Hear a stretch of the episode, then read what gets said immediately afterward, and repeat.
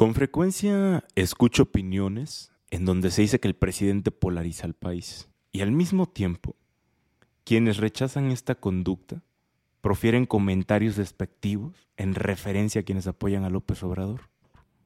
Les llaman chairos, morenacos, pejes zombies.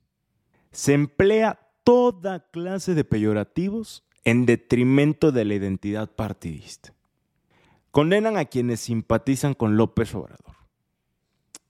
Y yo les pregunto, ¿no son estas expresiones una muestra inequívoca de inconformidad con el pluralismo y con el arreglo democrático que da primacía a la voluntad popular?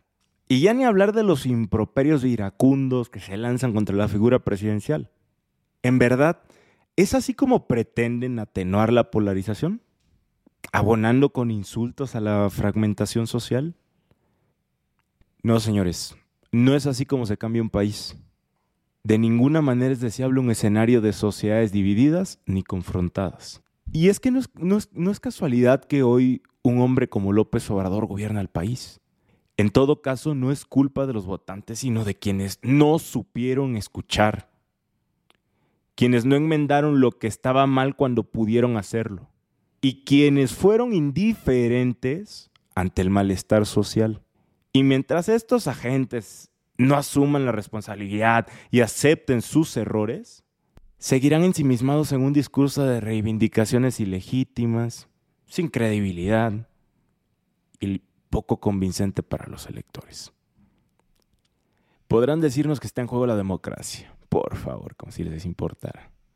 Durante 71 años parte de ese bloque la obstaculizó, creó y estimuló las peores prácticas propias de un gobierno autoritario. No mamen. Y ahora se dicen muy preocupados. Si buscan ser una alternativa, deben actuar como tal. Ya basta de recurrir a ese discurso débil, donde imperan los argumentos sin sentido y que solo abonan a la división social. Si el Ejecutivo incita a una discusión estéril, ¿no sería conveniente caer en ese juego? Un juego en el que los partidos que se erigen como oposición llevan tres años inmersos. Hola, si llegaste al final de este audio, te agradezco enormemente que me hayas regalado unos minutos de tu tiempo y si te gustó este contenido, te invito a que te suscribas a todas mis redes sociales, YouTube, Facebook, Instagram, soy Julio Cobos así como a las diversas plataformas de streaming donde podrás escuchar contenido como este, ya sea en Deezer, iTunes o Spotify. Te mando un fuerte abrazo y te agradezco enormemente.